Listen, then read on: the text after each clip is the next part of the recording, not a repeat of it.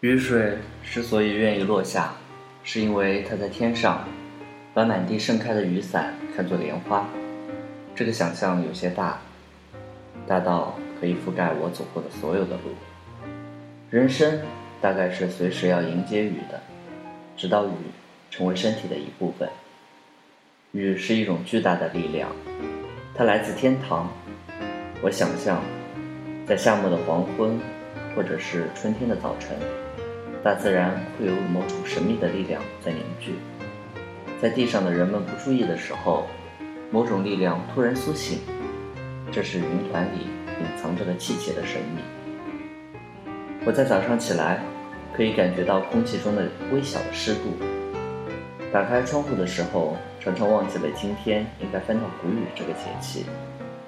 翻日历的这个动作，对于雨来说是多么的渺小，而对于我来说。却是必不可少。这个时候，桃花在日历的后面悄悄苏醒，风的皱褶里夹含着水分。这些细小的事件被我们日常的忙碌所掩盖，直到发现阳台上晾晒的衣物为什么还没有干，此时才想到今天会发生点什么。然后就是上路，大街如常，人流如常，来不及欣赏云朵的变化。天空对于我们来说，既可以像天气预报那样用阴晴雨几个字来概括，也可以用好多天的时间来做无穷无尽的仰望，让心情随着云朵一起翻滚。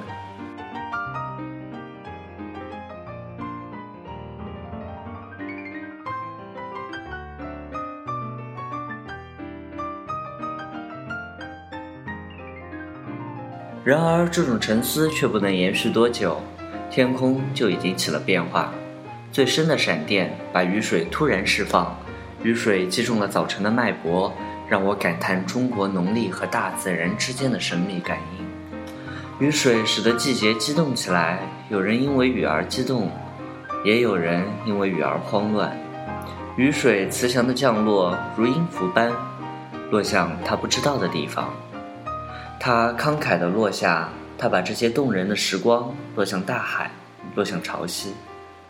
它遮住了阳光，偷偷移向田野和街道。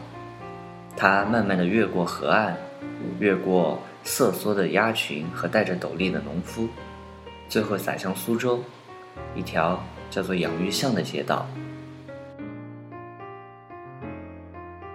这是我关于伞的故事。我情愿为它安上这样一个美丽的开头，因为我一直相信，人生会有无数次与大雨的不期而遇，也会有无数次的小雨如约而来。你总需要一把伞，你用它劈开雨点，毅然前行。你期待能看清什么，但有时候什么都不必看清。雨让你忘记了世界本来的形状，它可以改变一切。对于南方来说。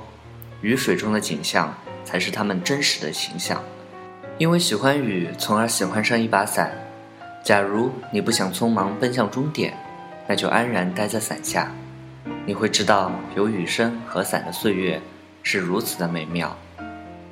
每一场雨都是一次固定的引导，指向同一个方向。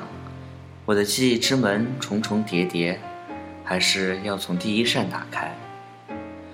让我们还是回到苏州的养育巷，在那里有一把黄色的油布伞，它在雨中散放着淡黄的明亮，如一朵莲花缓慢前行。那里面有一个孩子，他用细碎的脚步踢着雨水。那里还有一个老人，他牵着孩子，如同护着一盏红红的小灯笼。你们肯定会想到，那个孩子是我，那个老人就是我的奶奶。那是奶奶带着我去另一个奶奶的寿宴的路上，雨很小，伞却很大。弄堂上的天空原本就很狭窄，被这把伞一遮，伞下的我竟然有了一种被仙树笼罩的感觉。我和奶奶挤在一起，奶奶的体温透过布衫，有一种杏花的香味。我能感觉到奶奶的步子和我一样急促。我欢快的跳跃，踩得水花四溅。奶奶总是在奋力追赶着我。我知道，有了奶奶的追赶，雨滴永远不会落在我的身上。雨声如梦，揉搓着我童年敏感的耳郭。一切景物都在淌着水。我记得那里的风景：雨水中木芙蓉开得浅白，雨声中躲了一只寂寞的猫。我们前行，油布伞散发着淡淡的桐油香味，水花绽放在麻石路面上。我的步点如高高低低的线谱。穿越雨水帘幕，不知走了多远。也许是因为我太兴奋，我不期然抵达了一扇朱漆大门。那是一个春雨中的苏州人家，里面喧闹的谈笑我听得越来越清楚。绵延过窗纸，油灯的炫光照亮我的眼睛。那里面不知道有多少东西在诱惑我。我等待梦中盛宴打开，绿茶。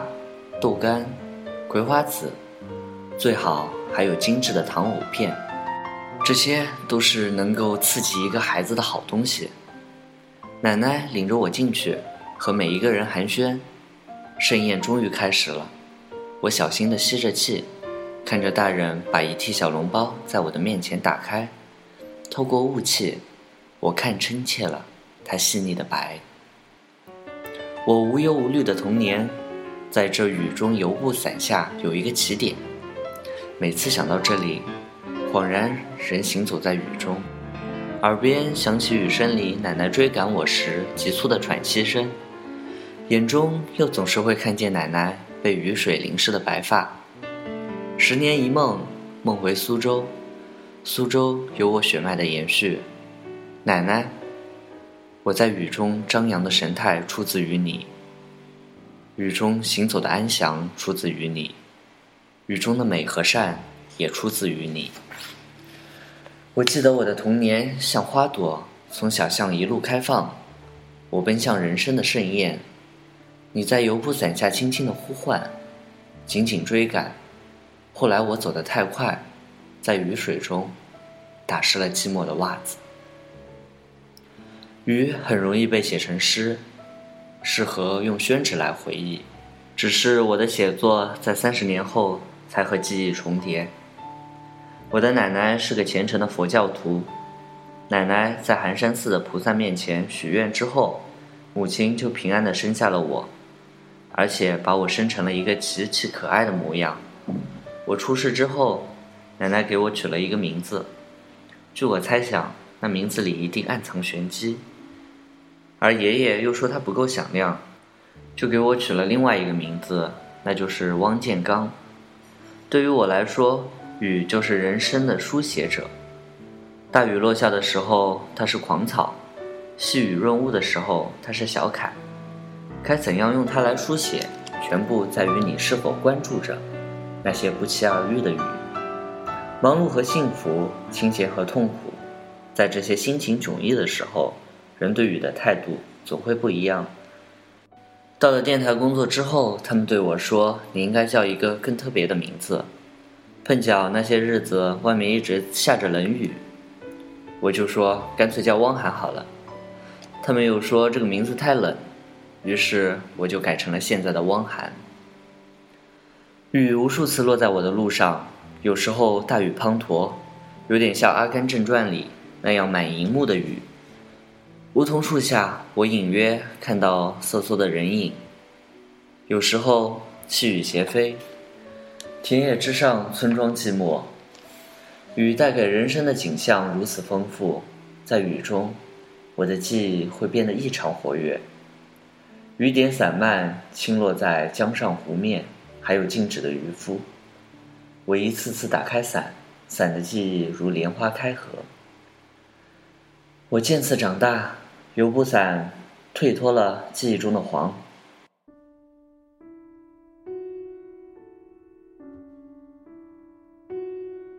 有时为了和所谓浪漫近一些，某些雨天，伞成为我年少轻狂的牵绊和表演苦情的拖累。但是此刻，我内心只充盈着比浪漫还绵长的温暖，它弥漫在伞下，总让我不自已的在雨中站立。满脚的水花又有什么要紧呢？如果不是因为雨，记忆会从哪里苏醒？它们如青藤般从满世界浩瀚的雨中蔓延。说一说身世吧。我的父亲是江苏人，母亲是湖南人。伞下奶奶用吴侬软语温存出来的我的浙江情。伞下我也流淌着火辣的湖湘血液。油布伞是两个故乡复合出的微妙情感。它走过很漫长的雨季，我不能用一支笔画出它行走的路线。伞和雨有关，伞的存在是为了避雨，更是为了看雨。它是两种情感的复合。在最早的时候，其实没有伞，只有斗笠，只能容纳一个人。《诗经·小雅》里有言：“耳目来思，何缩何立。”这简单的八个字。意境其实非常丰富。他在田野里打开了美丽的舞台，雨都下成这样了，你的蓑衣和你的斗笠在哪里呢？那真的是诗人的情怀。我们现在看到的这个“伞”字，是在斗笠的下面加一个柄，也许是因为斗笠太小了，太封闭了，我们才需要用伞来欣赏雨。典型的伞属于江浙。江浙的油布伞，或者可以叫做油纸伞。它的精巧需要一点纷繁的油彩，需要一支轻盈的绿竹。水边的农妇砍来竹子，把它的最后一根龙骨劈好。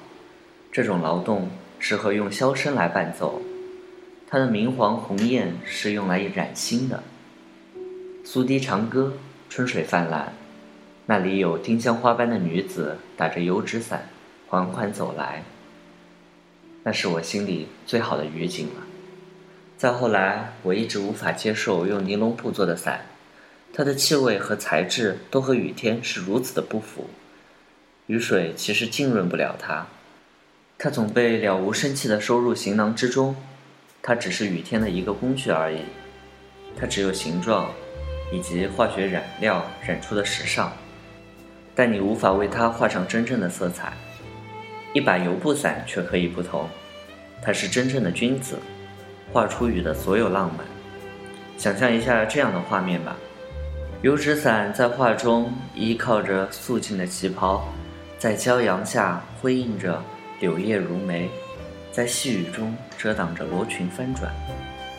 不管是在雨巷里、西湖边，人总会因它而有了好奇心，总渴望知道那油布伞下。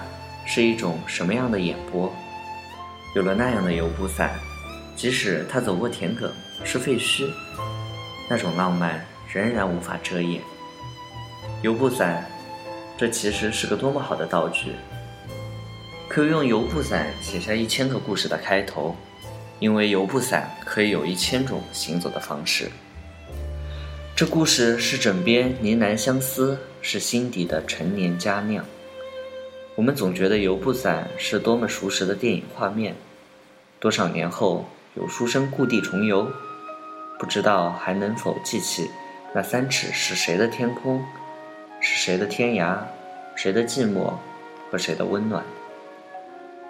在心情很糟的时候，雨就会下得很无奈。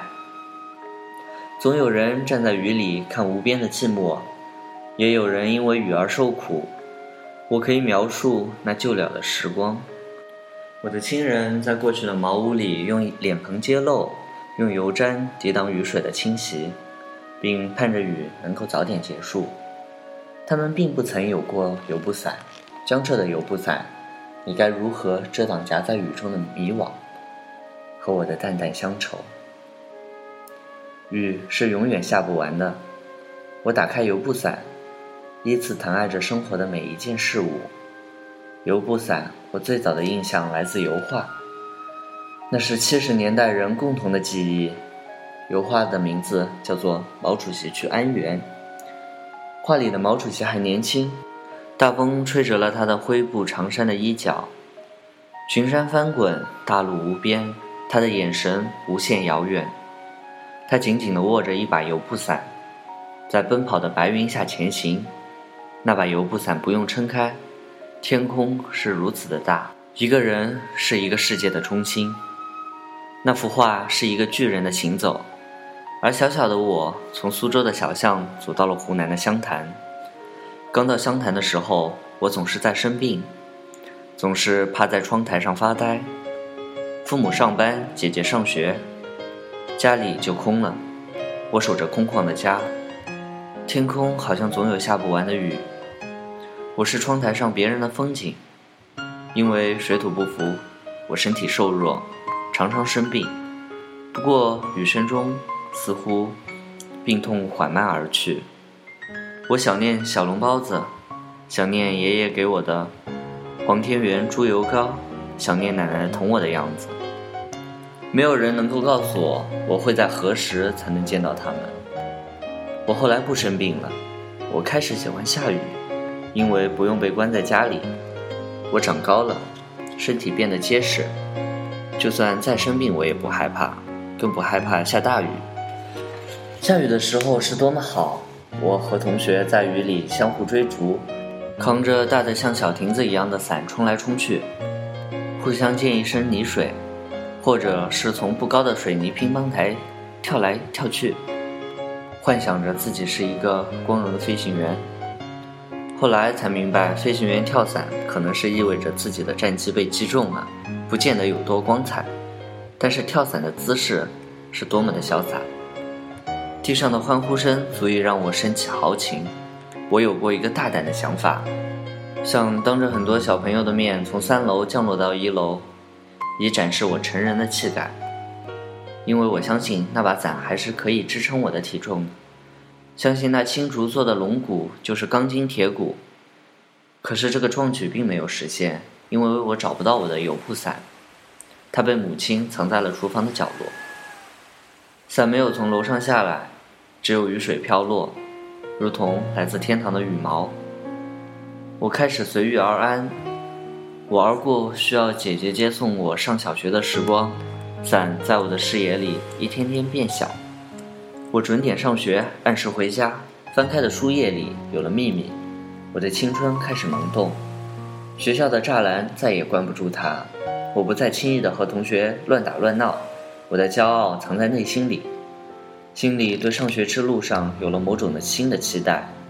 我承认我的期待和女孩有关。那时候学校里都组织春游，春游之中最诱人的事情就是男女同学的搭配。上车以后，同学们可以任意组合座位。到了公园之后，最爱听的一句话就是老师宣布自由活动。那时候我们就可以找女同学活动了。我开始有了她，会在清晨的芭蕉树下等他一起上学。书包里的本子装着我小小的疑惑和激动。那个年代的男孩不知道什么是时尚。他们把哥哥留下的旧衣服都能穿得很酷，黑色长筒胶鞋，四个口袋的军装或中山装，斜挎的军绿书包，这样的打扮，发自内心觉得帅。走在大街上，心里有无法控制的尖叫。我记得那个年代的湘潭风景美丽，杜鹃花四处盛开，钢铁厂上空喷吐着象征进步的黑烟。春天悄悄酿蜜的时候，风儿传递出花粉的快意。我们像发电机一样充满活力，下雨的时候，它会飞快地靠近我。雨中的两把伞，走着走着，很自然地变成了一把。我们讨论课堂，讨论父母到底是更爱我们的哥哥姐姐，还是更爱我们。说着说着，我们就一起把手伸在清晨的雨水里，话题又转为春天会从哪个方向开始。我们还去采小路旁新长的桑叶，去喂快吐丝的蚕宝宝。这一刻，我像一颗拼命向上拱的尖牙，那些爱和理想都在疯长。伞下，我朦朦胧胧看到遥远的旅途。一度，我曾经忘记油布伞对我的重要性。能够行走在雨中的时间越来越少，我乘各种交通工具四处奔波，和我的好兄弟们一起为数不清的节目奉献笑容。缺乏时间，我们一起行色匆匆，一起同甘共苦。却很少在一起打一把伞。我们甚至为下雨而烦恼。我在雨里去超市买东西，冒着大雨见非见不可的人，还有因为大雨而临临时取消任务。我认为雨打搅了我的生活，我的风景变成了直播间、舞台，变成了公寓和酒店。偶尔，我会在雨声中读书，似梦非梦，然后任由书本掉落在地上，自己昏昏睡去。直到有一天，我在苏州的街头打车，那出租车开到半路，大雨突然落了下来。那大雨好像惊醒我身上的某一部分，我抬起双眼，顺着那些蜿蜒的雨滴。时光倒流，一幅模糊的景风景又出现了。我隔着玻璃看到瓦砾遍地的废墟，看到正准备开挖的新地基，和围墙里一掠而过的园林，还有在建的大厦灰色僵硬的身影。霓虹灯在窗外隐约闪烁。这其实并非童年的节奏，直到车开得慢了一些。我才找回来了那么一点点童年。我隐约看到了养育巷的路牌，它在一棵梧桐树下一闪而过，雨水冲刷出小小的水沟，带着一些破纸片流进了河里。这些小角落，有着某种生活的真实。回忆突然打开了，我被击中。那盏朱漆的大门或许已经消失。但那个地名却永远在那里，漫天卷地的还是下个不停。苏州的繁华建筑在我的回忆之上。我多么想重新找一把油布伞，走一遍已经变了模样的小巷。它已经远去了，那是时间不可沉默的部分。雨水会在每时每刻把它唤起。如果我现在还能撑起油布伞在雨中前行，一定会有慷慨的雨滴润湿我的眼眶，划过我的脸颊，落在掌心的那一小滴水，一定还是以前的形状。但就算我握住了雨水，也握不住那种忧伤。顺着掌纹，我还能不能看到逝去的奶奶在伞下不舍得回眸，看见我的苏州？假如苏州能够回来，我宁愿她是一位年迈的老太太，宁愿让一切停止，在乍暖还寒的午后，靠在一张老式的藤椅上，身边有一把短腿上绑着铜丝的小凳子，上面摆着一个紫砂陶壶，老太太悠悠的小睡着，脚边依偎着一只打盹的小猫，他的油纸伞放在屋角。外面的小雨淅淅沥沥地落下，雨滴洒向街道，路过屋檐，深深浅浅地敲打在梧桐叶上。这篇文章算是我朝着油布伞的一次回游。都说人生似水，这水该是雨赐予的吧？但时间的苍茫，还是得由一把油布伞来笼罩。